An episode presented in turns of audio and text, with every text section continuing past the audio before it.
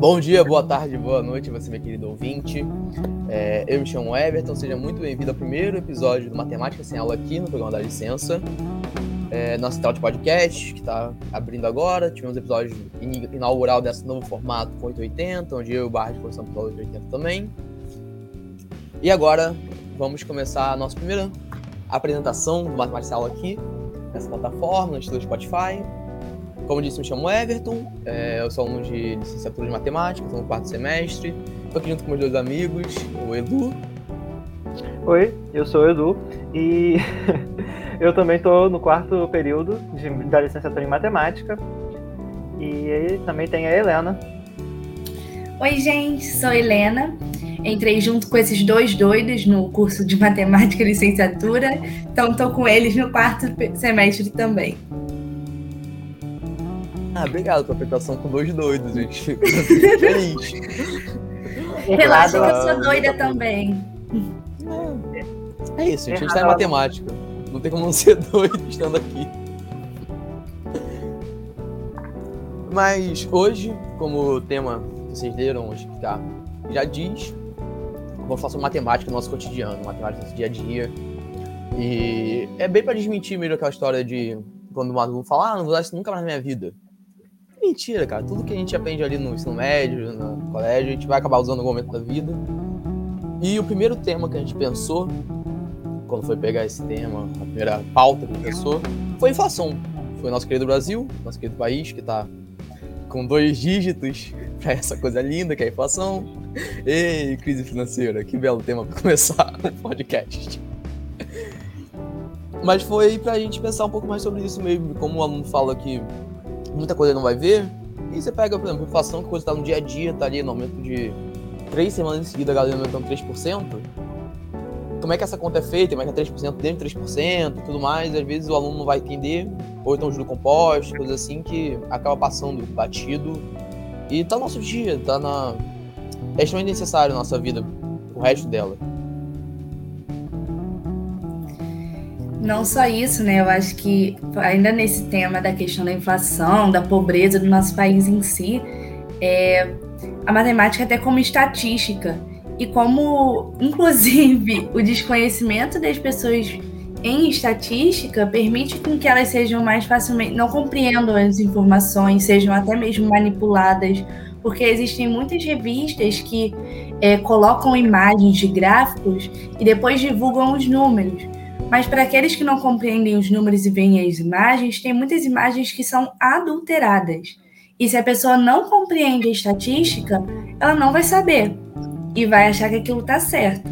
Então a matemática ela é uma ferramenta importante até para uma leitura de mundo é, mais correta, até para um auxílio que te impeça numa, numa atualidade, que a gente não pode ignorar é, tudo que está acontecendo, todos os jogos assim políticos que nos envolvem, não só, só hoje em dia. Isso é uma coisa que, desde que a humanidade existe, que continua, continuará existindo, porque o ser humano é política, então a matemática também pode ser uma aliada para a alienação e para o combate desta.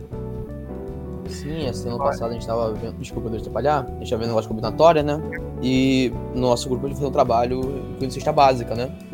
E eu fui pesquisar um pouco mais sobre esse trabalho para poder entender mais como é que funciona e tal. E eu vi um gráfico que eu achei extremamente maravilhoso, para não dizer o contrário, que é um gráfico pizza, onde uma fatia de 10% era do mesmo tamanho de uma fatia de 12%, do mesmo tamanho de uma fatia de 17%.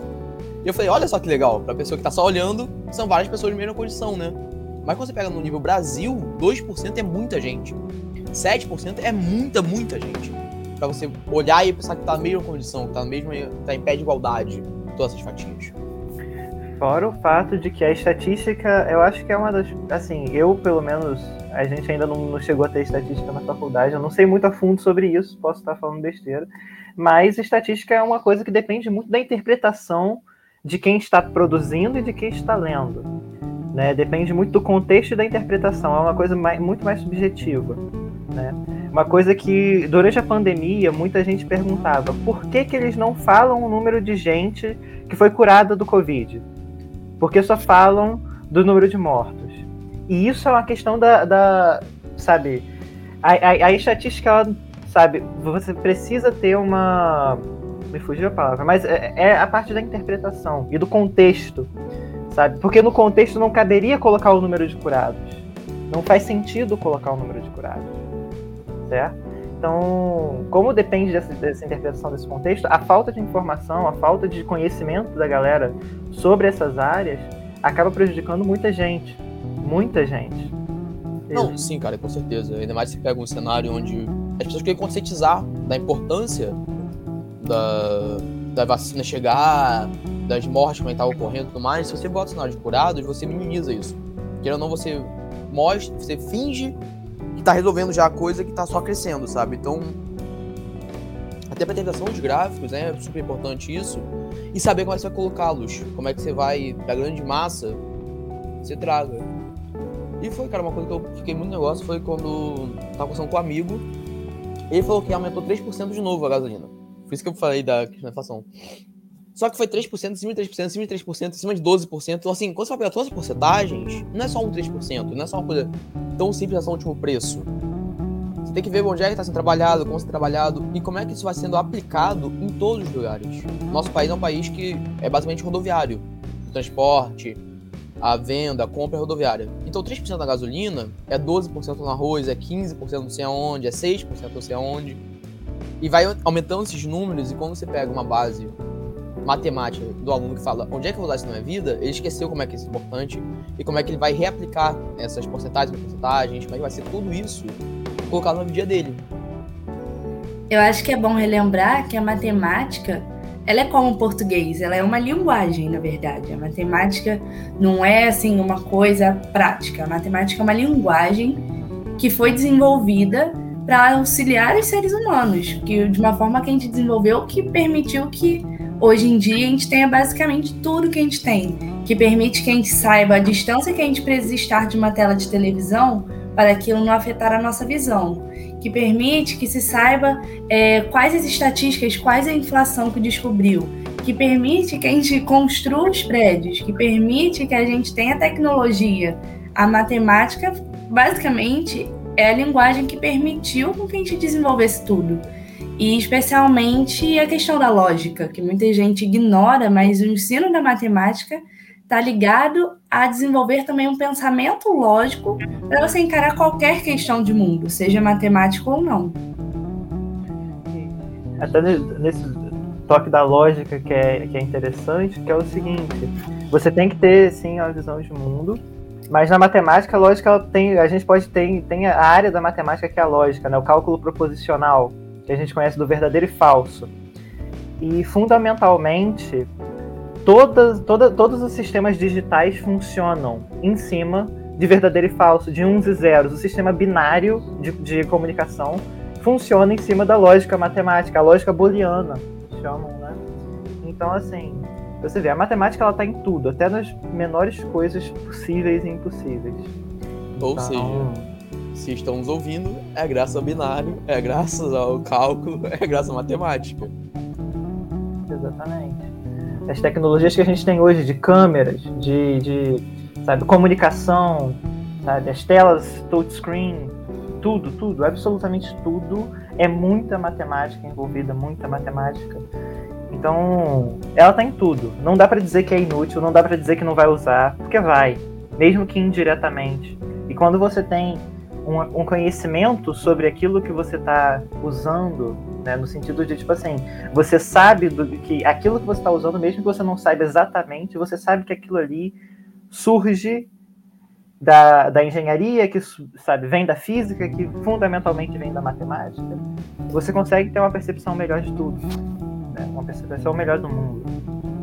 Com certeza, Edu. E eu acho que justamente no que você está falando, né? Eu entendo que tem muita gente que fala que geralmente esses argumentos vêm justamente das pessoas que não se reconhecem como pessoas exatas, que dizem que não pretendem cursar caminhos profissionais é, que envolvam qualquer matéria de exatas.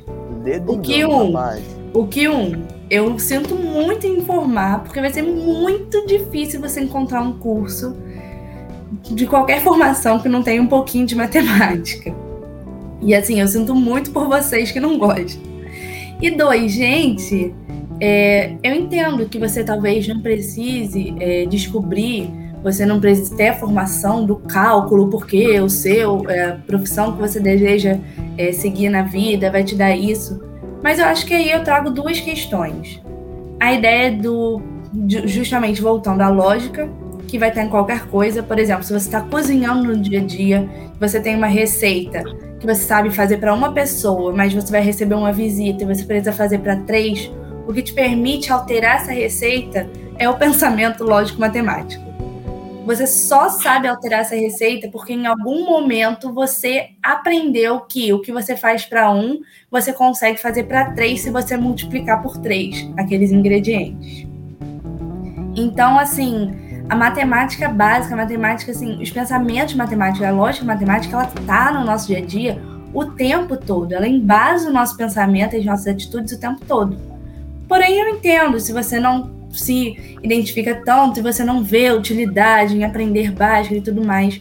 Mas eu acho que aí a gente entra numa questão de conhecer por conhecer principalmente considerando o mercado de trabalho competitivo, que a gente tem atualmente por causa do capitalismo, é sempre muito importante você se não se prender apenas no que você gosta, apenas no que é no seu conforto.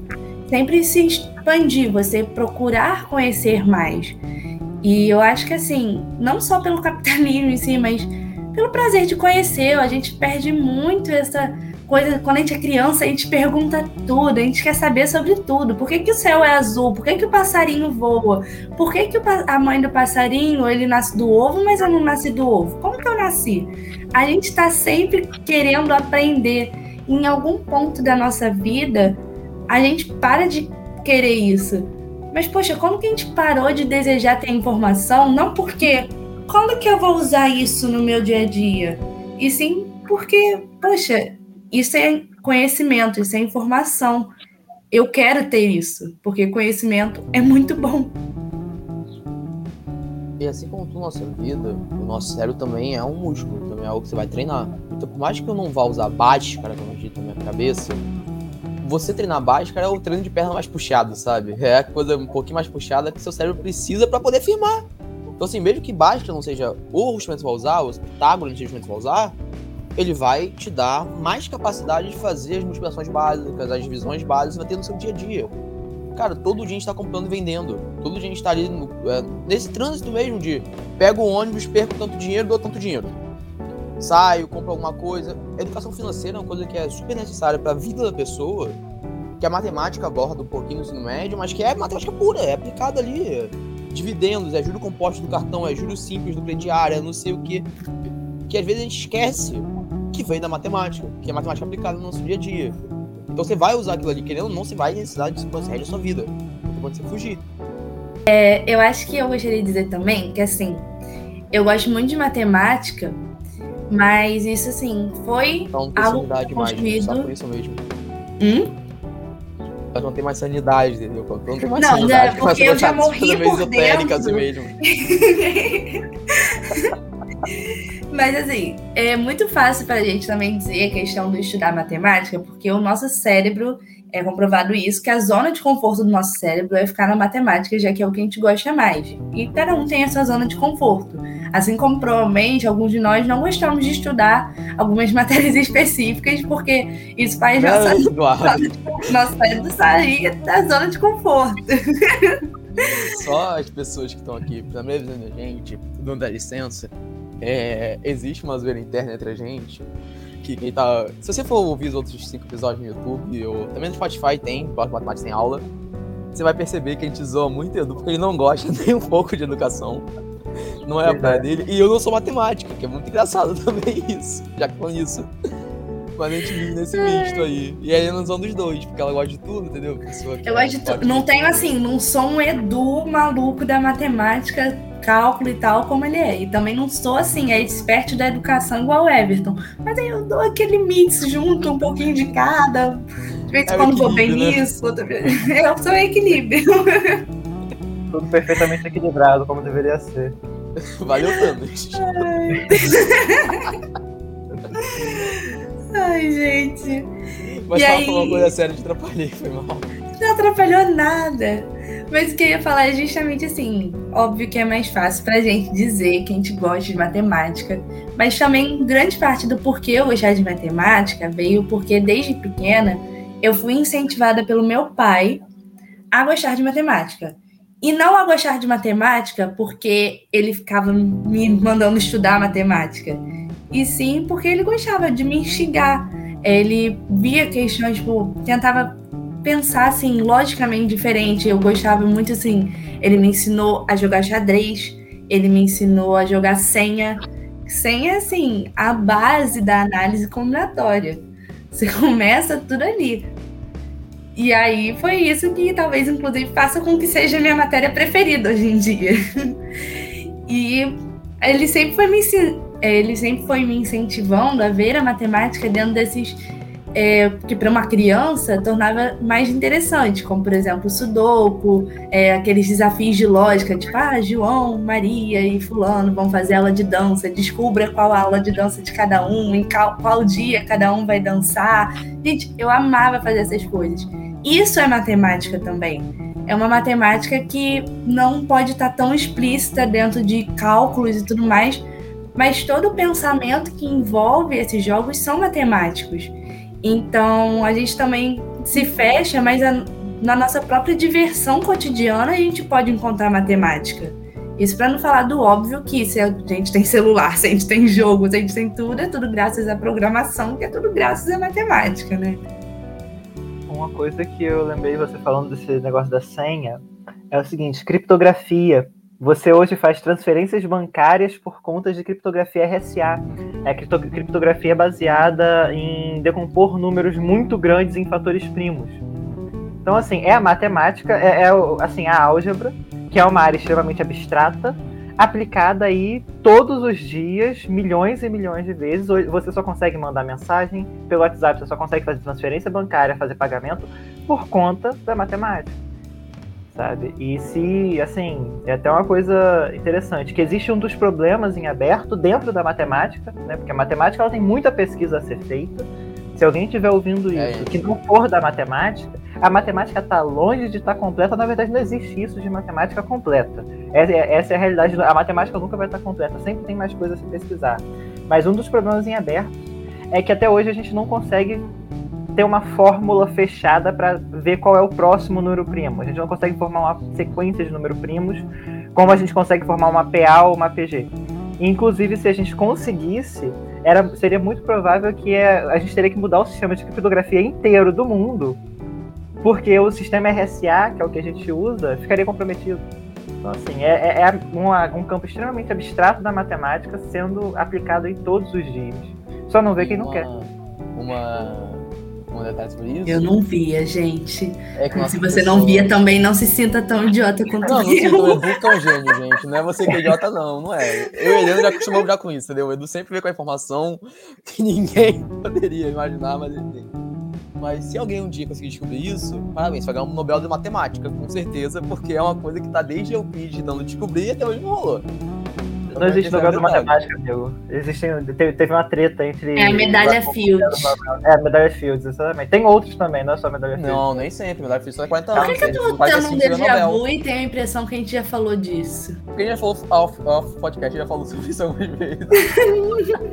eu, tenho certeza que o, eu tenho certeza que o Everton já falou sobre o Nobel da Matemática. Eu tenho certeza que o Edu corrigiu e falou que não tem Nobel da Matemática. E eu recorri, eu tenho certeza. que é, é só 40 anos. Que tem mais 40 Tá 50 anos, você ganha Nobel sim.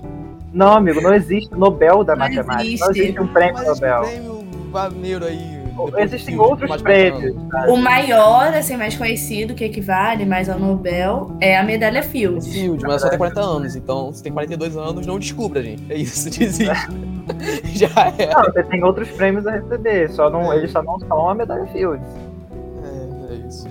Tá vendo? Pessoal de distinção aí tem mais de 40 anos. Por acaso esteja vendo a gente, queria ser só duas pessoas. Mas enfim. Mas. Voltando ao matemática cotidiano.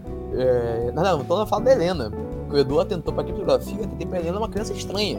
Que era uma criança que fazia soco. Foi essa parte é. que eu tentei. É. Até, hoje eu, até hoje eu não sei jogar Sudoku.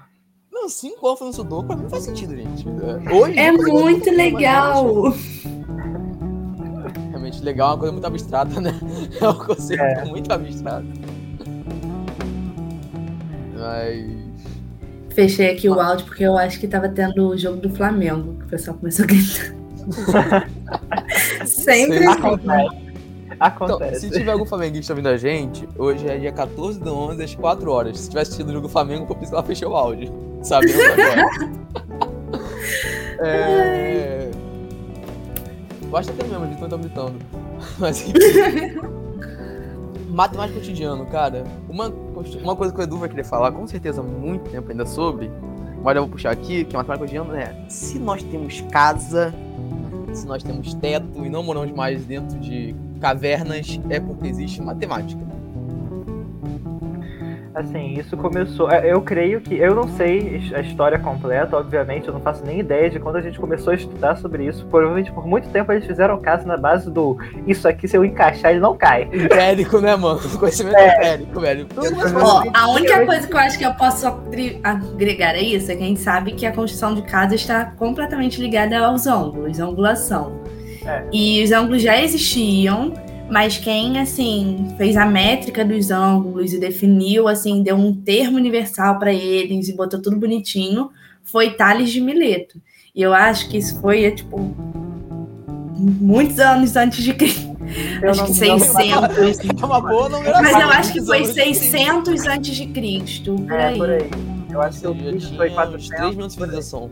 Mas antes disso, por exemplo, já existiam as pirâmides. Então, assim, ele é o primeiro registro que formalizou, mas já existia antes, né? Então a Não, matemática tá de alguém assim, não no nosso formalizar- sangue. Não quer dizer que não existe. Matemática é uma ciência natural. Não, é. A natureza completamente. Existe, existe matemática.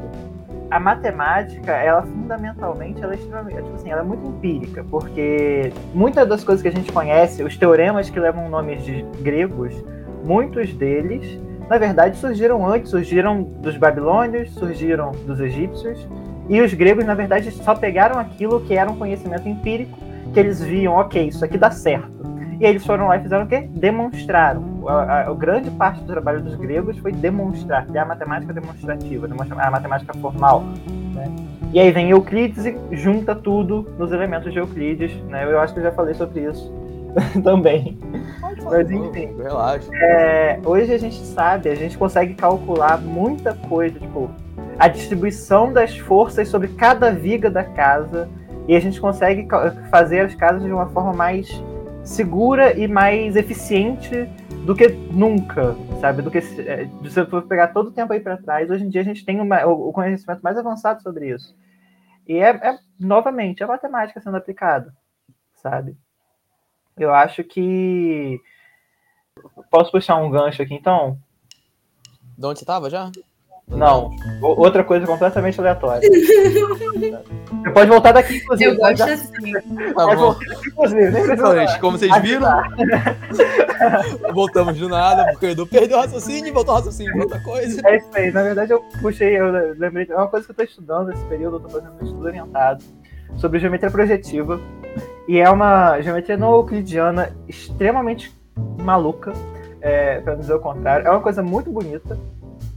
E, a, e eu, eu, eu, Ele coisa que- literalmente chama de maluca e logo em É, seguida ele fala bonita. É, sim, uhum. É uma coisa maluca, Claro. estranha, mas é lindo, tá ligado? É arte é abstrata. de arte abstrata, amigo. É arte abstrata. Mas surge da arte, é disso que eu queria tirar, porque a, a gente tem muito aquela noção, aquela divisão, né, de que ah, tem certas coisas que você não tem nenhuma matemática envolvida, mas você tem. Pode falar. Só um detalhe. Eu falou isso no off, eu vou falar de novo. Não surge da arte. Matemática é uma arte. Matemática é Ela arte. pura já é arte. Mas lá na, na época do, se eu não me engano, renascentismo, né? é, e os, grande parte dos pintores, antes disso, faziam telas que eram. Não tinham profundidade. Você vê que aquela tela é um monte de coisa na tela que não tem né? profundidade. Tudo muito misturado, muito disforme. Não tinha uma certa. um certo comprometimento com a realidade. Era muito Quando- esquisito. Exatamente. Quando chega o renascentismo, surge a perspectiva, né? A questão do ponto de fuga, você fazer é, o ponto de fuga, né, as retas que se cruzam, todas as retas paralelas se cruzam no ponto de fuga, e a partir disso você consegue desenhar as formas geométricas numa perspectiva. Você consegue. É como se você estivesse olhando. Pensa que você está numa estrada reta e infinita. Você percebe, você sabe que os lados da estrada eles são paralelos, eles não se encostam, mas você olhando, você, assim, na estrada, olhando para frente, você vai vendo que a, que a, estrada vai se aproximando. Tipo assim, os lados da estrada, da estrada vão meio que se aproximando até se encontrarem lá no infinito. Isso é perspectiva. Da perspectiva. Oi. Eu não sei se estou falando merda, outra se falando merda. Mas esse bagulho que tem aquele triângulo de três ângulos retos. Não, não. Isso aí é. Se eu não me engano, geometria esférica que fala. A, a, a, geometria projetiva ela trabalha com a questão da perspectiva. Tipo assim, eles estavam começando a usar perspectiva, os matemáticos olharam para aquilo e pensaram: eu vou formalizar. Basicamente, eu chato. Até Coisa porque, linda, vale lembrar que naquela época, né, muitos dos matemáticos eram artistas. Sim, então, para eles, aquilo estava totalmente interligado. E foi por causa do interesse, muito por causa do interesse da arte, surge a geometria projetiva. A geometria projetiva ela tem toda uma construção axiomática, assim como a geometria euclidiana, onde você tem proposições e demonstrações, axiomas, proposições, demonstrações, né, teoremas, etc. Só que quando você passa para a parte analítica da geometria projetiva, a geometria projetiva analítica, digamos assim, ela é uma aplicação muito bonita da álgebra linear para resolver problemas assim, muitos tipos de problemas, porque quando a gente trata, né, a geometria, a geometria projetiva a partir do, do ponto de vista analítico, ou seja, com equações, com álgebra, a gente tem aí uma ferramenta poderosíssima de um campo da matemática chamado geometria, é, se geometria algébrica. E muitos problemas dessa geometria algébrica são resolvidos na geometria projetiva sabe? Problemas de cônicas, né? Uma coisa que a geometria projetiva analítica, ela tem uma como se fosse uma correlação com a geometria analítica, né? A geometria euclidiana analítica.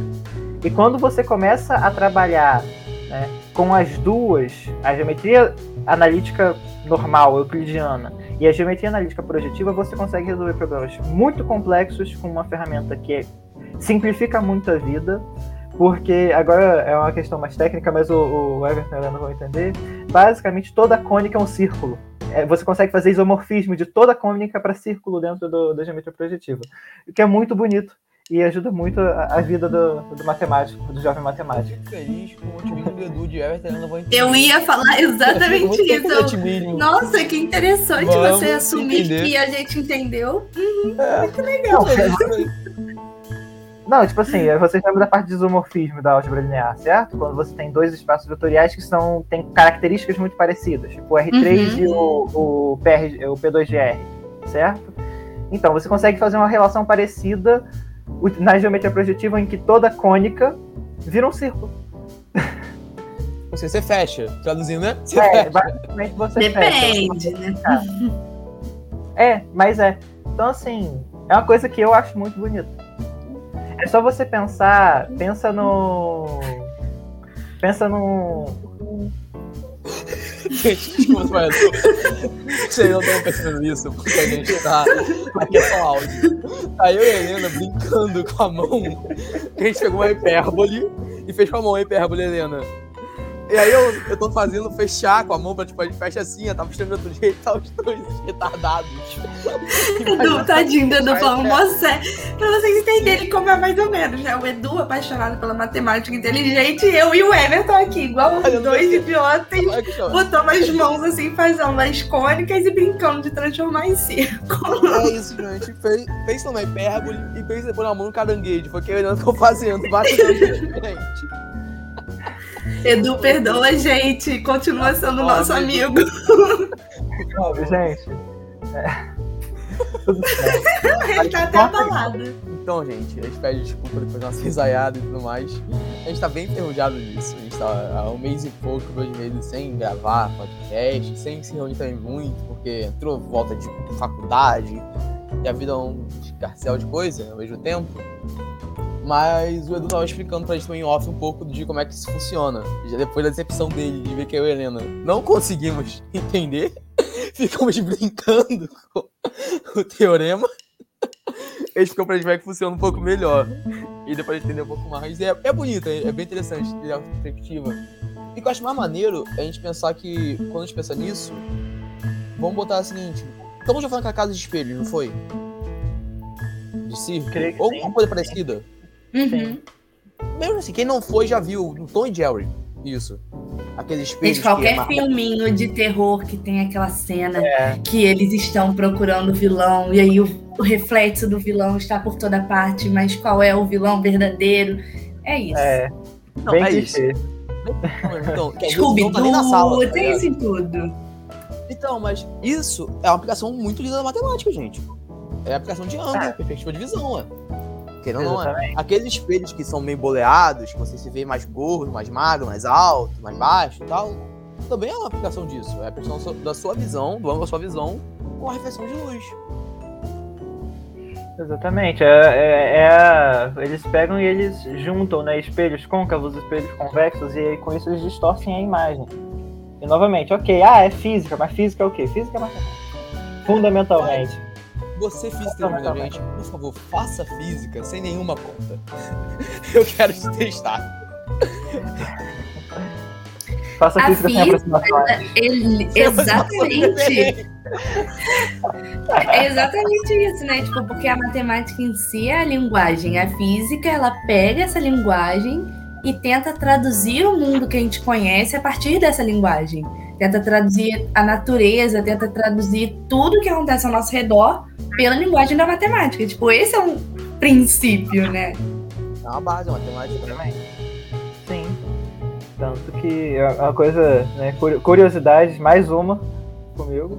Mas o, o nosso querido cálculo que a gente tanto fala, metade, me- assim, se a gente for pegar uma parte do cálculo, a boa parte do cálculo foi desenvolvida os por quem? Isaac Newton. Né? Foi Desgraçado e que me fez estudar isso agora. Gente, realmente, é a notificação que eu tenho que antes de entrar na faculdade, eu admirava muito o Newton, admirava muito o Einstein. Hoje eu tenho ódio por ele, gente, é especial, viu?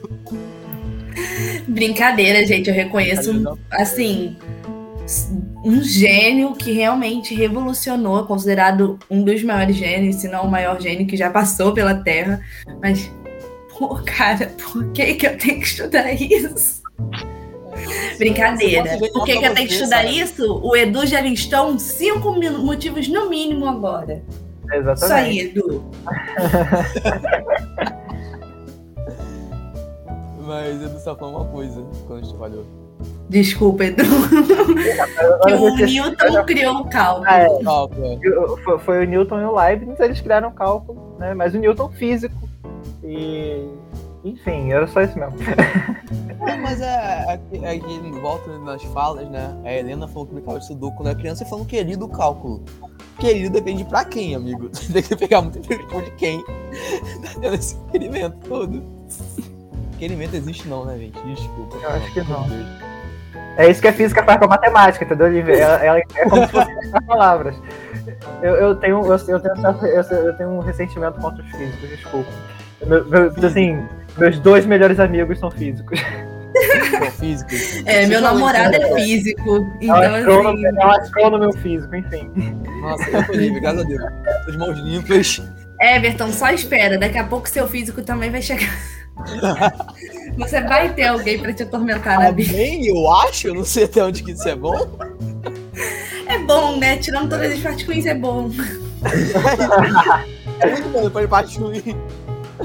Mas... Mas, gente, eu ia falar uma coisa que eu acho muito engraçado também, quando a gente começa a estudar matemática, principalmente a lógica matemática, e você re- e é um momento que você realmente percebe a diferença da língua portuguesa para matemática.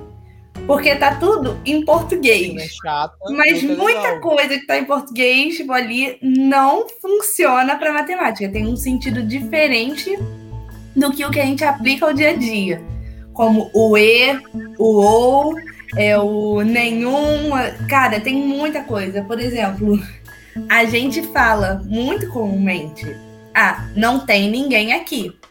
Isso expressa, pela nossa linguagem cotidiana, que não existe ninguém no cômodo. Mas pela matemática, isso diria que não não existe alguém. Tipo, existe alguém. Tipo, é. você com certeza afirma que você não tem a ausência, tipo, ausência de alguém. Tipo, é. é muito doido. Porque você tá falando não tem e o ninguém na mesma frase. O não tem por si só já deveria ter. Não tem alguém nessa sala, você diz, não existe ninguém nessa sala. Não tem ninguém, você tá dizendo que não tem a ausência de alguém. Olha isso. E isso serve para muita coisa. Quando a gente vê assim, eu lembro na lógica que a gente vê a ideia dos conjuntos do A, é, isso é verdadeiro ou falso, e a gente vê o ou e o e, e aí pelo senso comum tem muita coisa que a gente diz que é verdadeira ou que é falsa, mas que na matemática a linguagem faz com que não seja, tipo, que seja diferente do que a gente conhece. Isso dá assim. E eu acho que isso é o que mais explicita como que é uma linguagem por ela, sabe? A matemática é uma linguagem totalmente dela, que usa o português como uma tradução, mas que ela por si só tem o seu significado. É aquilo, a gente tenta falar matemática, no caso que a gente faz licenciatura, né? Tem matemática básica. E a gente aprende matemática tem um idioma. Entendeu? A matemática tem um idioma. Exatamente isso. a matemática tem é aquilo. mais sinais, sabe? É aquilo. Eu acho, a gente, principalmente quem tem mais contato com a matemática, eu, eu creio que a gente tem até o né, exemplos aqui, mas se a gente pegar aulas em inglês, eu pelo menos não sei inglês, não sei Helena e Everton, eu sou completamente zerado em inglês. Saber é mas... muito forte, eu não morrer de fome. Mas, assim, eu sabia, mas faz tanto tempo que eu não falo, que é igual, lembra que a gente falou lá no início do cérebro precisa praticar? Aí faz um tempo é. que pratica. Então, mas eu consigo pegar uma aula de matemática em inglês, em alemão, em... desde que os símbolos sejam iguais, eu consigo entender, porque é uma linguagem universal. Não tem é onde coisa fugir. que a gente tem na UF que a gente sabe muito. A gente teve, pelo menos eu tive, sei lá, seis professores não brasileiros nesses meus quatro semestres. e todos eles. Então, seis, cinco, todo mundo mais ou menos nessa média. E mesmo quando eles não falavam português fluentemente, igual o caso de alguns, português fluente, no caso, é fluentemente, complicado, não fala português fluente, no caso de alguns, só por escrever no quadro com linguagem matemática, você entendia. Você conseguia ir pra frente ali, sabe? Eu acho que o ser humano, ele é um ser social, né? A gente, tanto que a gente inventou as linguagens que a gente fala. Então, todas as línguas, assim, mesmo que você pegue duas pessoas que não saibam a mesma língua, a gente consegue achar coisas em comuns que vão fazer com que uma comunicação básica saia dali. Você consegue, pelos gestos, Apontar fazer alguma coisa. Sabe, né? Apontar sempre é o caminho que precisa se precisar. Exatamente. É, nunca vou esquecer a vez que chegou. A gente estava na Disney. Eu estava com a minha família tanto tempo atrás. Quando Dilma, devolve o meu dólar a 1,99. É, saudade. E aí, a minha irmã estava saindo com uma sacolinha da Disney. E chegou um grupo falando, sei lá, holandês, norueguês, e começou pra ela. Aí ela. Com certeza, foi não, essa. Não. Gente, pode pegar. Pode pegar no Google Tradutor, vocês vão ver que foi exatamente isso, sabe? E aí eu sei que no final elas apontaram pro, pra sacola com, do castelo da Disney pra minha irmã. E aí minha irmã sacou que era a sacola da loja da Disney. Aí minha irmã conseguiu apontar para onde era. E aí eles fizeram tipo, agradecendo e foi, sabe? Conseguiu. Perguntaram o que queriam, conseguiram descobrir a resposta, conseguiram agradecer, deu tudo certo. Com as suas complicações, né? Mas a matemática, eu acho que ela é isso. Ela também é uma linguagem. Então, ela serviu para facilitar a comunicação e às vezes e até mesmo facilitador entre pessoas que não necessariamente conhecem a mesma língua, mas a matemática acaba sendo uma linguagem universal. Permite que em qualquer lugar que você vá, como o Everton disse, qualquer lugar que você faça o símbolo do para todo, aquilo vai ser para todo. Para qualquer lugar que você faça o símbolo que indica somatório, aquilo vai ser somatório, mesmo que a tradução, a palavra na língua nativa seja completamente diferente, vocês vão entender o significado, né? O significado construído em cima daquele símbolo. Olha, já fui para o português. É comum a todos os países, todas as, tipo, pelo menos todas as regiões que trabalham a matemática. inclusive coisas que a gente escreve muito na matemática, o e e o ou, os conectivos lógicos têm seus próprios símbolos para caso a gente, a gente precise, a gente consegue se comunicar só por símbolo. Então assim, é uma coisa maravilhosa. Lembro uma coisa quando eu fazia música, eu, lembro, eu lembrei agora. Outra linguagem que também é universal e só existe para a matemática é a música. Correto? A música também é uma linguagem que onde você for no mundo, a partitura é a partitura. Dó e é que tem uma base matemática absurda. Total, é. Mas, é. Dentro da música a gente fala, a gente tem o nome da semitonada, semimínima, não sei o quê, mas você tem lá a partitura de 12 avos. Sei quantos avos? Exatamente. Não, se a gente avos. falando assim, pegando muito o básico, o explícito, a matemática, os ritmos vieram das frações. A gente tem os símbolos que determinam dois tempos, um tempo, um meio de tempo, um terço de tempo, um quarto de tempo. Então, tudo isso é matemática. Mas é, isso vai muito além. é porque faz tempo que eu pesquisei, mas eu lembro que uma vez eu achei um artigo que eu fiquei assim, meio até embasbacada, porque listou assim uns 15 conteúdos matemáticos de, completamente diferentes que tinham total relação com a música. Não, assim, eu tô durante muito na minha vida, e faz tempo que não toco, mas essas coisas você ainda lembra, né? E, gente, binário, terciário, é como você vai dividir em tempo de 60 segundos. E depois você vai pegar as notas vão ser divididas dentro divisão de 60 segundos do, do, do próprio compasso. Então, você vai ter várias subdivisões de fração, de fração sobre fração. Por exemplo, o hino nacional, no nosso país, é feito duas vezes o binário, ou seja, é 30 segundos o tempo, o compasso dele, no caso, né? E você ter as notas divididas por metade do tempo todas elas. Já são notas divididas, então até pro músico, matemática é muito importante. Pra gente tá ouvindo hoje, sei lá, no Black Eyed Peas, é necessário ter tido esse conhecimento matemático, sabe? É uma coisa que. Nossa, Black Eyed Peas é uma banda de velho, né, gente? Foi mal. Mas, enfim. É, é, uma, é uma coisa muito necessária. Meu vizinho meu não fazia moto, gente. Você tá ouvindo, desculpa. Você. Mas outra coisa, né, que é muito visível na natureza, que aparece direto, né, é a sequência, a famosa sequência de Fibonacci, o número de ouro, né, a razão, a proporção áurea. E a sequência de Fibonacci aparece em flores, aparece em, sabe, em, tem muita coisa. Na música também a, a... Oi? Flores, sim. O número de pétalas das flores. É, grande parte das flores seguem a sequência de Fibonacci no número de, do número de pétalas. Sempre é um número da sequência. Um, um, dois, três, cinco, oito, etc. Sabe? Gente, morri não sabia. Pois é. E isso aí aparece direto, direto, direto, direto. Na, na natureza e em outras áreas também. Eu sei que tem vários campos que, que aparece né, a, essa sequência e que ela é muito importante, a proporção áurea é muito importante.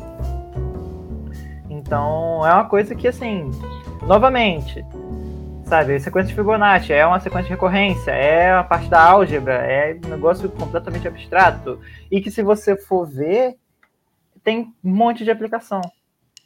Tem muita coisa que acontece por conta disso. Inclusive, né, novamente na arte porque vários e vários e vários do, é, dos grandes artistas de épocas passadas aí usaram isso, se eu não me engano, é, tem um quadro famoso Mona Lisa, que é todo feito em cima da proporção áurea, sabe?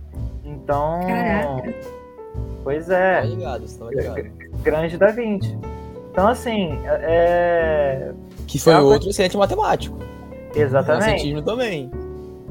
Então, assim, é, é aquilo. A matemática, ela tá em tudo. Ela tá na arte, ela tá na tudo, tudo que você imaginar.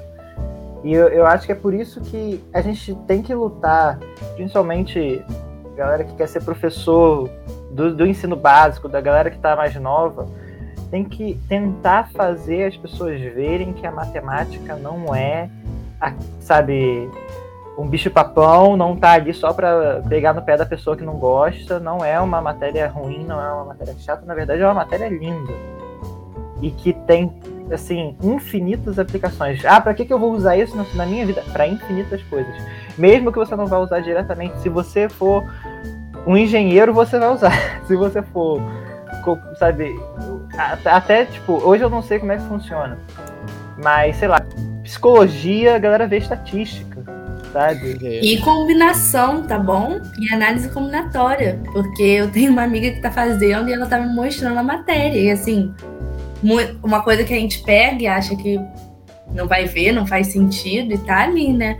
Até mesmo nos estudos de genética, a análise combinatória tá 100% ali, né? E muitas outras questões matemáticas. Tanto que, assim, a biologia, ela foi considerada uma ciência a partir da época em que começou-se a estudar a genética. Porque antes disso, não existia nenhuma formalização matemática bio da biologia. E naquela época, mais do que hoje, era um rigor que, para ser ciência, você precisa ter alguma, é, algum cálculo, alguma questão matemática ali envolvida, alguma Uma teoria matemática. Né? Exato. Então, a genética foi a forma que a biologia conseguiu se afirmar como ciência na metade da década do. Tipo, isso depois, né? Foi descoberto, mas só depois que conseguiram formalizar que a biologia foi se formando e foi lá para o século XX, entendeu? E foi por causa da genética, foi por causa da matemática que eu não concordo com essa ideia de que para poder ser relevante o conhecimento tem que ter matemática, mas ao mesmo tempo eu acho que é interessante a gente ver a análise de são áreas que completamente diferentes, né? Tipo a biologia e a matemática a princípio, e você vê ali a relação, a inter-relação. A matemática pode estar na biologia, a biologia pode estar na matemática, assim como. Porque no final nós estamos fazendo análises do mesmo mundo, por olhares diferentes. E a matemática é uma dessas análises, a biologia é outra. Em alguns momentos, essas é análises vão convergir. E falando no nosso cotidiano de matemática, por mais que às vezes eu não vou usar log, no meu caso principalmente, né, infelizmente, mas eu não vou usar log, se você tá de tantas coisas é porque alguém tá usando, sabe? Então, muitas vezes você provavelmente tá usando igual do se não é engenheiro, você vai usar. Mas se você tá andando de carro, olha pro engenheiro mecânico usou aquilo, sabe? Se você tá podendo viajar de avião, alguma coisa assim, ou tá achando pra você uma coisa de outro país, é porque alguém usou isso. E a matemática foi extremamente necessária para esse processo. Inclusive, né, o Everton também falou esse negócio do avião, puxar novamente mais um gancho aqui, né, que é até um negócio que ele já tinha falado, que é a questão de você. Na, as viagens de avião não são linhas retas, porque a gente sabe que sobre uma esfera, a reta não é o melhor, o menor caminho entre dois pontos. Existe Sim, uma gente, curva... não é plana. Olha que legal, é, que fazer é, esse ponto. É mas é, é, uma curva, é uma, eu não sei o nome da curva agora, eu não consigo lembrar o nome da curva mas ela é uma curva bem característica e que eu não sei exatamente como é que ela funciona, mas não é uma reta. As viagens de avião não são feitas em retas porque é, gente, existe foi... um caminho mais, mais curto é, na geometria esférica. É, tipo, do... Mas quando eu falei da questão do triângulo com três ângulos retos, exatamente isso. É que é, o que configura entre uma reta é a menor distância entre dois pontos. Só que nem tem mais menor distância entre dois pontos, é uma linha plana, digamos assim, né? Ela pode ser uma linha curva. Que aí você vai ter essas configurações pelo fundo da linha geometria esférica. A gente tem a geometria esférica, em que é, um triângulo tem mais do que 180 graus. Pode ter, não sei se tem ou se pode ter, mas enfim, mais pode do que ter. 180 graus. E a gente tem a geometria hiperbólica, que é justamente o contrário. É, é, é hiperbólica o nome? Agora eu não lembro exatamente, mas que é justamente o contrário, em que um, um, um triângulo tem menos de 180 graus, por conta da curvatura do espaço desse espaço que a gente está estudando. Então, assim, e se eu assim, não me engano, são a partir dessas geometrias que a gente tem, por exemplo, as imagens de satélite, né? Os GPS e tudo mais que a gente usa. Sim. Todas as capturas espaciais e toda a questão para além da Terra que a gente tem são graças a essas concepções matemáticas e geométricas. É muito engraçado, como professor de física por atividade X no ano passado, ele falou pra gente, aquele desenho do satélite, né? Satélite pegando dois pontos da Terra, uma linha reta. Não é nada disso, cara. São vários mini íris que vão acoplando, sabe? Às vezes até a volta, pegando o fator gravitacional para dar a volta e pegar do outro lado da Terra. Talvez o satélite consegue pegar do outro lado, não só daquela primeira face onde ele tá mostrando. Por causa disso mesmo, geometria. Você vai ter essa linha geométrica para fazer isso. De novo, voltando aqui, né? Voltando ao podcast com curiosidades bizarras, isso aqui agora é o que eu vou falar não tenho propriedade para falar, não sou, não, não tenho estudos sobre. Edu, porém, só para lembrar, gente, que a gente não falou aqui ainda, então vocês dão licença não sabem disso. Mas no nosso primeiro episódio do podcast, toda a gente fala, a gente não tem nenhum compromisso real com a verdade. Então vai ter um monte de baboseira que a gente vai falar aqui no meio. Não levem tudo tão a sério. É, não leve tudo tão a sério.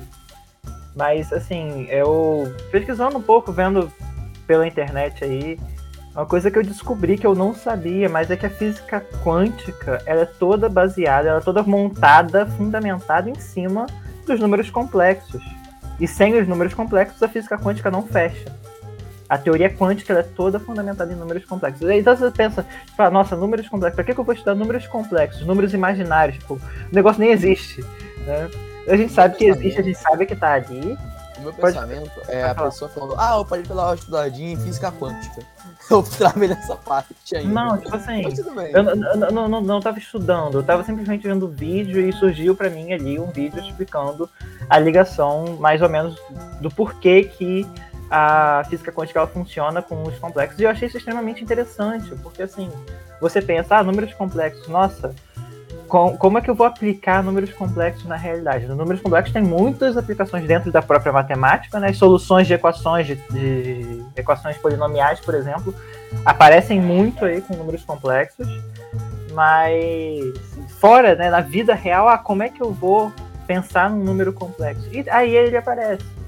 Então, mesmo que seja num- num- numa escala quântica, numa escala em que a gente não consegue ver, que não é nada palpável, eu sei, mas até isso tem aplicação. Então, nada é simplesmente porque é. Nada é simplesmente, ah, vou estudar isso aqui, mas não tem aplicação nenhuma. Por mais que não tenha na hora, pode ser que tenha, sabe? Por mais que a matemática que a gente desenvolve hoje não tenha uma aplicação direta hoje, tenha só, tipo, talvez uma aplicação dentro da própria matemática, mas amanhã pode ser que tenha uma aplicação no mundo real que ela seja extremamente importante, como hoje a gente tem aí a física quântica, um dos maiores campos da ciência, a mecânica quântica, no caso. É. E é aquela ideia, né, cara, de que a Helena comentou nisso. Eu acho que foi o Edu comentou nisso, na verdade. Que realmente a matemática não tá fechada. Nem a física tá fechada, nada disso. Por mais que a gente. Aliás, cara, nenhuma ciência está fechada. A gente não chegou a zerar nenhuma ciência, seja das áreas sociais, das áreas das humanas, são sociais. Até porque eu acredito que fechar completamente uma ciência vai ser praticamente impossível. Já Talvez as que. humanas fechem quando nossa extinção é iminente, né? Então, Mas as outras as- também. as As outras também, porque todas as outras, elas não são necessariamente a natureza. Elas são as nossas interpretações da natureza. Então, sem o ser humano, literalmente nenhuma ciência existe. Mas É, a natureza a continua gravidade existindo. A, gravidade Terra- tá Não, Mas a gravidade, ela não é, tipo, não é que a- ela é a natureza. Tipo, O nosso de conceito de gravidade que faz parte da ciência. E ele não vai existir. Não, com Mas- certeza. Mas, amigo, tem, tem até um, é um paradoxo. paradoxo. Eu também tava vendo esses dias aí. Tá, essa Que eu- parte eu entendo sim. mais. É, e, e isso aí eu acho que você pode me responder até melhor do que eu, porque você tem essa, essa- esse lado mais puxado para as humanas. Mas é o seguinte: pensa que no meio de uma floresta uma árvore cai, mas não tem nenhum animal por perto, não tem nada por perto, ninguém escuta esse som. Tipo, ninguém vê, ninguém é, demarca essa árvore realmente caindo. Ela caiu de verdade? Ela realmente caiu ou não? Não, calma, eu acho que o paradoxo não é esse. O paradoxo é o barulho existiu. Não, tipo assim, Claro. O barulho É. da caída existiu, porque cair ela caiu. Você pode ter a marcação de ela. Um Ela caiu, mas a gente mas- denomina mas como não, queda aquilo que a gente mas o- consegue ver e tipo, contabilizar. Tipo, como ninguém vai Exatamente. registrar Você consegue, aquilo, vai ser como se não tivesse queda. caído. Para a história, vai ser como se ela não tivesse caído, mas ela caiu. Mas o paradoxo que eu, eu quis dizer, eu acho que é a parte do barulho. É, ela Não, fez barulho quando ela caiu? Em questões de Não, tudo. Tem a ver com a nossa percepção. A- a- tudo que existe é porque a gente percebe. O que a gente não percebe não existe. É basicamente isso. Então, se a gente some, o universo é só um aglomerado de massas e, sabe, átomos e, enfim, caos, né, entropia, etc, etc, etc. Se a gente some, o universo funciona perfeitamente sem a gente. É, Exatamente. exatamente. A gente é Aliás, nada. a gente- É. Voltei ao nosso papo existencial de.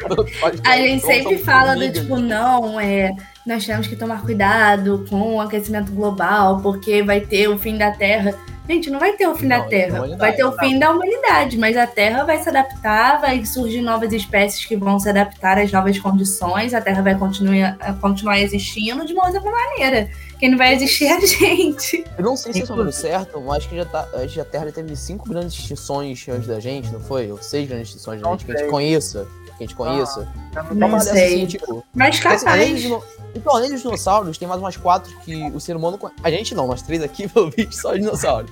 Mas o ser humano já conseguiu contabilizar e raciocinar, tá ligado? Então, nós três grandes extinções. Então, o ser humano vai ser a menor delas, tá ligado? Bem Não. maior que a gente, ela soube sobreviver a ele. sem ele. Então, Uma coisa interessantíssima de se pensar é que a Terra ela está no meio de um período glacial. A gente está numa das épocas mais frias da Terra. Apesar do aquecimento global, apesar da mudança em que os humanos estão fazendo na temperatura do planeta, a gente está no meio de uma época do glacial. É uma época quente, tipo assim, é porque as eras glaciais elas têm ciclos e a gente está num dos ciclos quentes da, da era glacial. Mas o que configura uma era glacial é ter gelo nos dois polos. E a gente está no meio de uma era glacial. a gente tá quase lutando pra acabar com isso, né? Mas É, é. Mas assim, então, o planeta é pra ter. até a- a- o planeta já teve muito E é- mais. mas é sempre bom lembrar também que o aquecimento global, ele não necessariamente denomina só aumento de temperaturas, né? Porque a gente teve, por exemplo, no meio desse ano, um aumento extremo de temperaturas no Canadá, que é anormal, e um esfriamento anormal aqui no Brasil também. tá tranquilo. Sim, o que, o, que, o que a Helena falou é muito importante. Mas, Sim. enfim.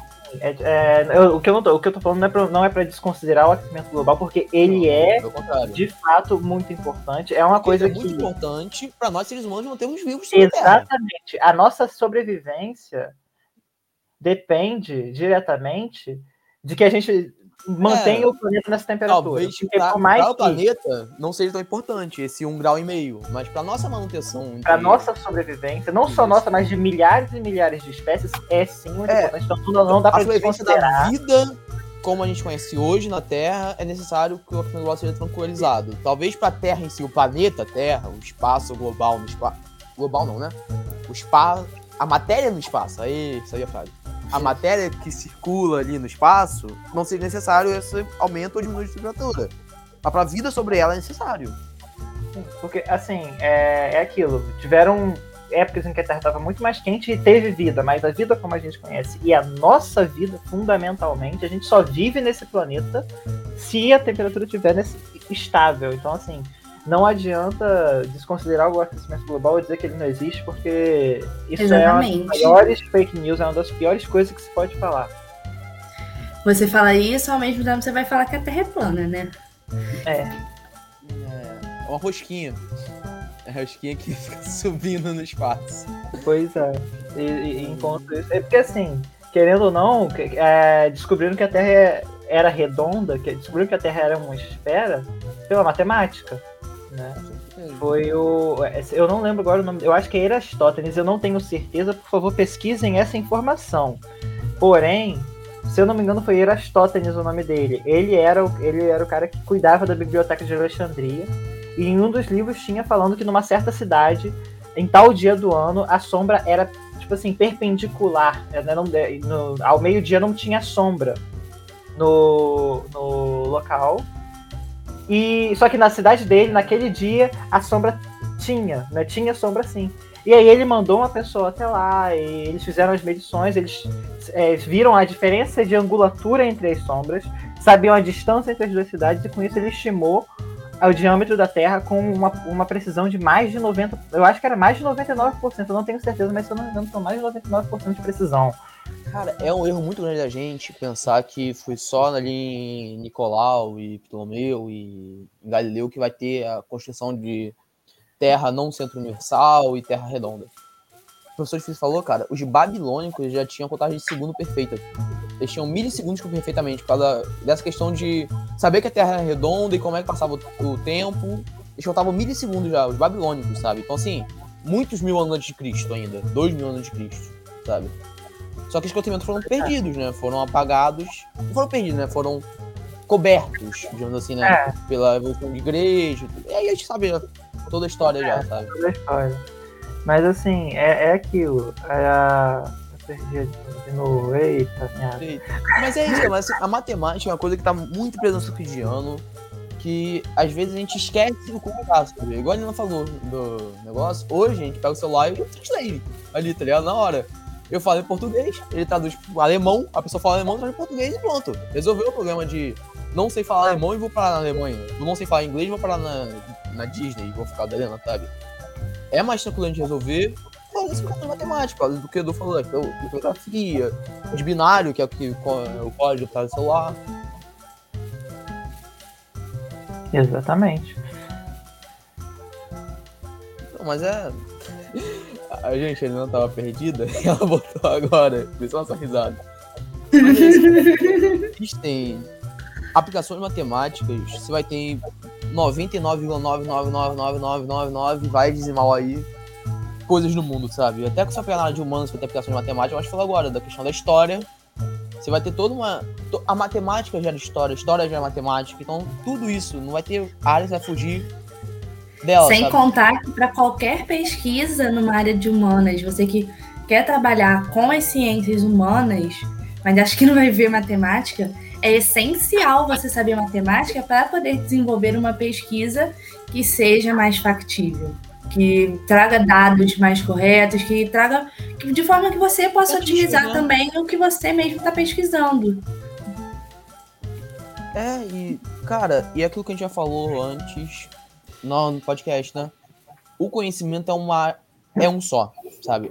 Nós seres humanos dividimos o conhecimento em área de humanas, área de exatas, área de linguagens, e vamos dividindo. Mas o conhecimento é um só, ele todo interligado, sabe? Não existe a parte do conhecimento não tem interligação com outra área, área que não seja dele. Ah, já que você falou, Everton, é... acho que. Eu não sei, acho que vocês falaram muita coisa, com certeza, sobre esse tema. Tem muito que se falar, tenho certeza que existe muita gente que poderia contribuir bastante também. É... Mas eu acho que essa é a ideia, tipo, mostrar que a matemática ela a matemática, ela é nossa. Foi mal, um cara cortou giro aqui dentro do meu quarto, do nada. E a gente concentrou todo mundo, mas a gente tava falando sobre a matemática é humana.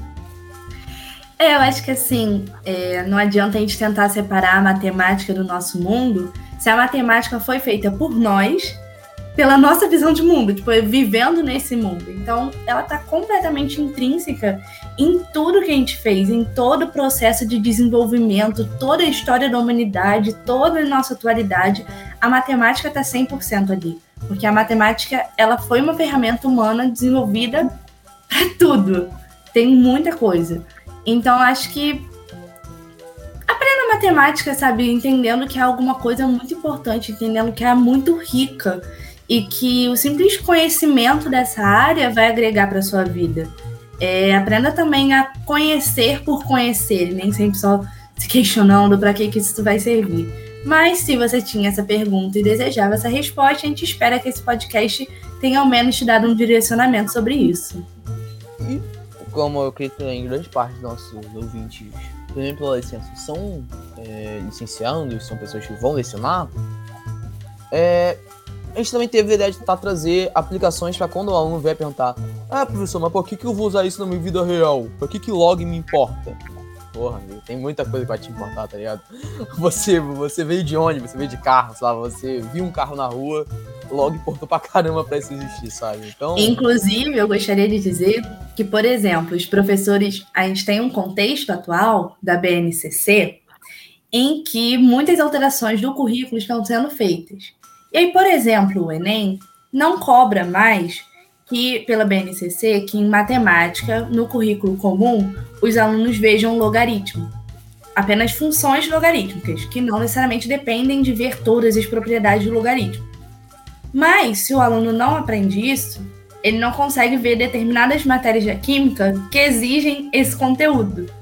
Então, o currículo é muito mais do que só daquela matéria, porque as matérias estão interligadas, a gente falou isso o tempo todo. Então, a matemática, principalmente como base, como um instrumento de linguagem de várias outras matérias, a gente tem isso. Ah, talvez eu não vou usar log para a provinha do Enem de matemática, mas eu vou precisar disso para compreender uma parte da química que também faz relação com o meu cotidiano, que faz relação com o mundo, porque senão, da onde que aquilo foi tirado, né? A gente tem que ter essa ideia de que ninguém inventou simplesmente nada. Os conhecimentos eles vão surgindo de acordo com as demandas humanas, de acordo com o que os humanos vão observando. Acho que só isso que eu gostaria de acrescentar que me veio à cabeça. Não, você falou agora, viu um bagulho na minha cabeça que é muito legal, que é a questão do som, sabe? Propagação de som. Não sei se alguém já. Eu acho que nós já fizemos isso com certeza, mas se você, caso não fez ainda, chega em casa pra tomar aquele seu banho, vai ver aquela música maneira, bota o celular na cuba do banheiro. Do, por favor, com a antena desligada, né? De preferência. bota na cuba com a música. E deixa. E vê a diferença de som de quem você vai aproximando e você deixa na cuba. Cara, o som quase duplica o som. A, a potência do som. Porque são ondas que vão batendo e tal. Ah, mas isso é física. É, mas é gráfico, não é? Não é matemática, não é um seno ali. Não, é Como eu aprendi na quando eu estava fazendo aula de canto. Então, um negócio totalmente aleatório para o teatro é que eu faço. Né, muito aleatório. Mas que o professor estava ensinando que os melhores lugares para você cantar são aqueles em que o som reflete mais. Isso depende da superfície. Então, por exemplo, por que a acústica no banheiro é melhor? Por causa da reflexão do material que compõe a parede. Então, sim, até para uma pessoa que é um artista, que teoricamente no mundo musical, matemática não é nada, mas para você conseguir. Já com as músicas. Já provamos o contato com as músicas. E agora eu vejo até que a questão de melhor. É, todos os estúdios musicais são produzidos, todos os, os locais propícios para apresentação, eles precisam pensar nos melhores locais de reflexão do som para poder propagar aquilo, para ter um, uma acústica melhor. Então, a matemática está em tudo. É aquela ideia do teatro, né? Que é nada mais que um grande icone, né? A pessoa que tá lá na frente, pra, até o alcance vocal, o teatro é feito no formato de cone, que a fala vai se espalhar de forma mais fácil para todos conseguirem ouvir igual. E várias outras estruturas que a gente tem na sociedade, estrutura mesmo física, que tem essa dinâmica de imagem, igual falou da luz, da casa de espelhos, ou então do som. E é isso, cara. É matemática para aplicar na, na sua vida financeira, na sua vida estrutural, na sua vida pensativa mesmo de lógica. E não tem. E quando algum perguntar, ah, onde é que eu aplicar isso, cara? tudo tem aplicação, meio que indireta, enorme, sabe? Nada ali é à toa. Uma, coi uma coisa a se pensar é que a matemática ela não precisa ser diretamente aplicada. Primeiramente, né, é, como a Helena falou no início do podcast, a gente tem a matemática como uma, como uma forma de desenvolver, desenvolver a lógica, o raciocínio lógico e o pensamento lógico, certo? Para resolução de problemas, você resolver, tipo assim, você conseguir montar um passo a passo, uma sequência para conseguir resolver um problema, ou então aquela ideia de você pegar um problema grande e dividir em problemas pequenos. Isso é um, do, um dos maiores motivos do porquê a matemática está sendo ensinada, né? É você pegar e aprender, de fato, a pensar e a resolver problemas, a responder perguntas e além disso, tem a questão de que tudo na, que você vê na matemática é como uma ferramenta. Já, já viu uma, uma, caixa de ferramenta? Tem um monte de ferramenta ali que você olha e se pergunta: Meu Deus do céu, para que, que eu vou usar Chave essa de ferramenta? Alguém não, cara, nunca, Nossa. Nunca nem ouvi falar. E tem um monte de ferramenta que você pensa, eu nunca vou usar isso na minha vida. Só que se, se chegar no momento é uma que barra você de ferro. precisar. É literalmente um, um, dedo de ferro, tá ligado? A chave. Então, e nossa, é muito útil, juro pra você. Então, é aquilo. Você, de início, você olha aquilo e você, sabe, não pensa em nada. Você não vê uma aplicação para aquilo. Mas quando você precisar usar, você vai ter na sua maleta de ferramentas aquela ferramenta para utilizar. E a matemática é exatamente isso. É a sua é maleta de ferramentas. Então, por exemplo, a gente estuda funções do primeiro e segundo grau no primeiro ano em paralelo ao que a gente vê cinemática, né? Os gráficos do MRU e do, do MRUV, que são o quê? São funções afins e quadráticas, de primeiro e segundo grau, sabe? E não só isso, a gente vê é, trigonometria para depois estudar o movimento harmônico. Perfeitamente, Edu. E até o, até o, o, exponencial, a gente vê aí, é, tem o decaimento radioativo na química, na física, né, para quem uhum. estuda a, a, parte de física nuclear. Eu não sei, eu não sei se isso é dado no ensino médio ou não. No meu colégio eu tive para encher linguiça Porque eu tive um ano a mais no, de, de ensino médio, tipo, quatro anos, então um ano eu tinha que encher linguiça, eu tive Não, mas um pouco passa, passa o, o, o Não, a passa. Base. O dá da, da física, a meia vida da física tem. É, Aí, da química, né? Não. Que química física? Então, tá mas isso tudo, Uhum. isso tudo é o quê? Exponencial. O logaritmo na física, eu sei que o logaritmo aparece na física, eu não lembro agora exatamente. Tem relações do logaritmo na física, né? Do, da parte de termodinâmica. Eu lembro de ter visto elas, mas eu não lembro exatamente é, como. como. Quais, co- co- como elas são, de fato, nessas fórmulas, mas eu sei que elas existem. E não É, só isso. Log no ensino médio é o nosso grande demônio, né? Que a gente vê em química, vê em física, É. vê em matemática, não entende nenhuma das três. Pois é. Então, assim, e, e aí você vai vendo que a matemática é como um cinto de ferramentas, é você se, se tornando o Batman. Então, se você tem o sonho de se tornar o Batman, estude matemática.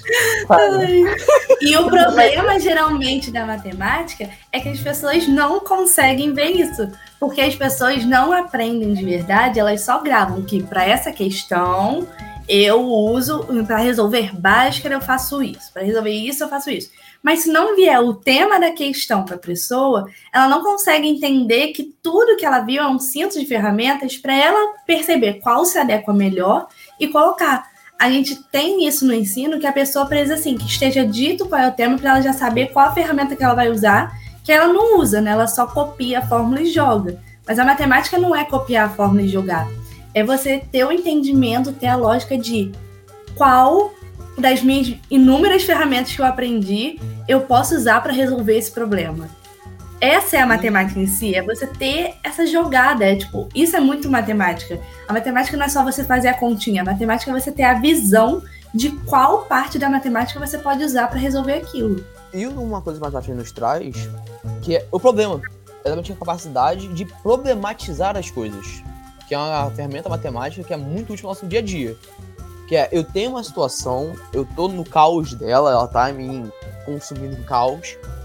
Mas a matemática te dá a forma de você, mesmo que não seja uma questão de números, você colocar aquilo num papel mental que seja e transformar num problema. Você ter essa noção de aqui me falta água, aqui me sobra algo, e transformar isso num grande problema pra você ter como solucionar ele. É aquilo que eu tava falando, é a questão do, do desenvolvimento do raciocínio lógico, do desenvolvimento do raciocínio matemático mesmo, sabe? Pra você pegar e responder uma pergunta, resolver um problema. Ou achar essa Então- pergunta às vezes, né? Tem muita vez nossa mente que a gente não Exatamente. consegue achar essa pergunta. E ela vai te Exatamente. ajudar a formar essa pergunta. Fora, e além de tudo isso, a gente vê muito, tipo, a gente vê matemática, a matemática no ensino médio, a gente vê matemática porque, querendo ou não, a gente precisa apresentar aos alunos as diferentes ciências, porque a gente precisa de mais cientistas. Esse também é um dos motivos.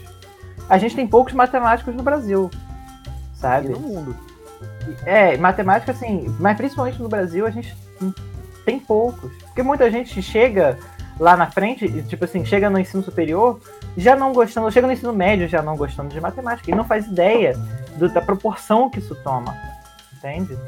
Então, querendo ou não, a gente precisa ensinar matemática, porque a gente precisa que as pessoas tenham contato com a matemática. Isso também é um dos motivos. E essa também é uma das utilidades da matemática na escola, no cotidiano, sabe? É isso, cara. Eu acho que se a gente for pegar pra falar, a gente vai falar mais uma hora aí sobre. A gente sempre fala que não sabe o que falar e depois a gente vai dando corda e quando vê já passaram três subindo. horas. É Foi, isso. foi aquilo. Foi aquilo. No, no nosso grupo, né, eu, a Helena falou, nossa, gente, eu não sei nada do que falar sobre esse tema. Aí eu E falei, falou mais que eu e você somado no final. Pois é. Não, eu falei, amigo, só, te- só segue o fluxo e vai. Igual a gente sempre faz. É isso. E olha aí, falou mais que a gente. É isso, mas. É isso, gente. Pra quem tá ouvindo a pela primeira vez, fico feliz de ter nos dado. Acho que é quase uma hora entre cortes e tudo mais, ou já deve passar um pouquinho de uma hora, não dá pra ter uma noção muito perfeita, mas por aí. É, espero que tenham gostado. É, a gente fala muito baboseira no meio, perde a vez do assunto, mas é nossa vibe, é mais contraído, é um bagulho pra você ouvir. Eu que eu não falo nisso, né? Mas é um bagulho pra você ouvir. Ou você tá estudando, ou quando você tá uma matéria mais fácil, né?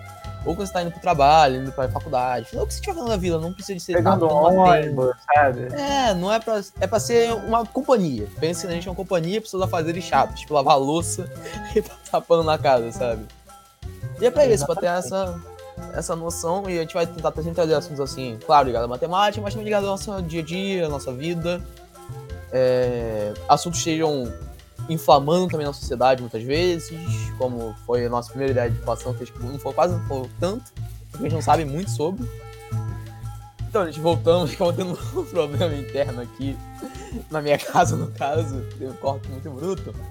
Mas não lembro exatamente onde eu tava falando, mas é isso, nós somos. É, pensa em uma companhia, alguém pra falar sobre essas coisas. Ah, lembrei, tava falando da inflação que a gente não falou.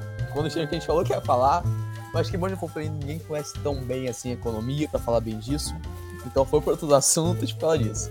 Se em algum momento você se sentiu ofendido por alguma fala idiota nossa, poxa, cara, eu peço desculpas, porque é basicamente isso. Pense que é uma conversinha do barzinho com amigos que a pandemia não deixa mais ter. É essa vibe que a gente tenta trazer podcast. E é isso, como se fosse um encontro de amigos mesmo. Tá sempre convidado a estar junto com a gente, se achar legal. Vamos estar produzindo mais vezes. Agradecemos muito a licença por agora estar fazendo parte dele também, né? Estamos numa central maior. E eu acho que é isso. Acho que a minha deixa eu falar é isso.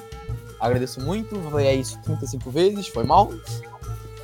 Mas basicamente é por aqui que eu vou deixando. Eu sou o Everton e agora eu e a Helena falem suas despedidas. Palavras finais não, pelo amor de Deus, né? Suas despedidas. Bem, gente, muito obrigado por ter ouvido aqui a gente falando por muito tempo. Peço que expliquem as informações que a gente fala aqui, porque como o Everton falou, a gente nem sempre fala Sabe, as informações. É, nem sempre a gente fala com 100% de base na realidade, a gente fala com base no que a gente ouviu, né? É a famosa fofoca, mas enfim. É, tá vendo? Não é, é um podcast de edificação, gente. Vocês Exatamente. não entenderam. Então pesquisem, pesquisem sobre as coisas se vocês tiverem alguma curiosidade ou, ou, ou, alguma coisa que, tipo assim, a gente falou muito errado. É, pode corrigir, a gente não, não, tem nenhum tipo de, de ego aqui, ninguém vai ficar triste. No Spotify tem alguma aba de comentários. Não, acho que não tem não, né? Vai no YouTube e corrige, só mandar Não, no YouTube, a gente também o canal no YouTube, Matemática Sem Aula. É. Matemática sem aula. Pode ser primeiro. Pode ser primeiro falar, cara, naquele podcast você mandar o podcast no Pode pá não, caralho, pode falar outro podcast. Vocês mandaram não dar licença, vocês falam isso, isso, isso, isso, isso errado. No próximo a gente vai corrigir. Pode dizer que eu vou ler seu comentário e falar, muito desculpas, o certo é assim. Então deixa eu é isso aí. Né? Só falar que errou é muito fácil. Explique também aonde. É isso aí. É, acho que. Tchau, gente. Acho que no final o Everton e o Edu falaram tudo. Mas eu fico muito feliz que vocês tenham escutado. ah, a gente sempre se sente honrado, né? Que a gente faz isso aqui como uma diversão pra gente. Foi uma forma que a gente encontrou, era um trabalho de uma disciplina, mas que acabou sendo uma salvação pra gente, uma forma da gente é, aprofundar nossa amizade. Então, assim, a gente só tá compartilhando um pouquinho pra, com vocês um momento nosso, um momento que para a gente é muito importante, até como seres humanos, nesse momento de formação tão difícil com a pandemia. E a gente espera que você tenha gostado, que tenha se sentido um pouco com a gente, conversando com a gente também. E é isso, gente. Tchau, tchau. Tchau, tchau.